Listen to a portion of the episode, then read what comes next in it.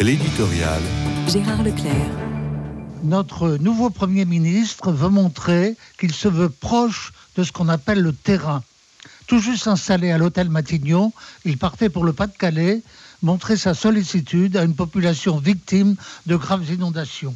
Hier, il se rendait avec le ministre maintenu à l'intérieur, Gérald Darmanin, dans le commissariat de police d'Hermont, dans le Val d'Oise c'était prendre la réalité en pleine figure, si l'on permet l'expression.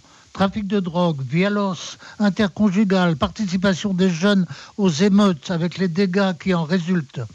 La situation exposée à Gabriel Attal n'a rien de réjouissant et Gérald Darmanin ne pouvait que confirmer. Les forces de l'ordre sont sans cesse aux prises avec une délinquance qu'il n'est plus possible d'ignorer les Français n'éprouvent pas un sentiment d'insécurité. Ils affrontent sans cesse l'insécurité. Et les études de sociologie spécialisées donnent la mesure du phénomène. Dans son essai intitulé La France d'après, le sociologue Jérôme Fourquet consacre un chapitre à la délinquance et aux violences et il constate un franchissement des seuils.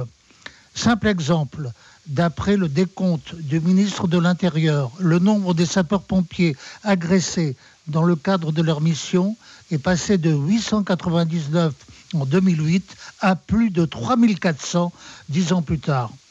On comprend dans ces conditions que Gabriel Attal ait voulu montrer qu'il affronterait directement cette situation critique.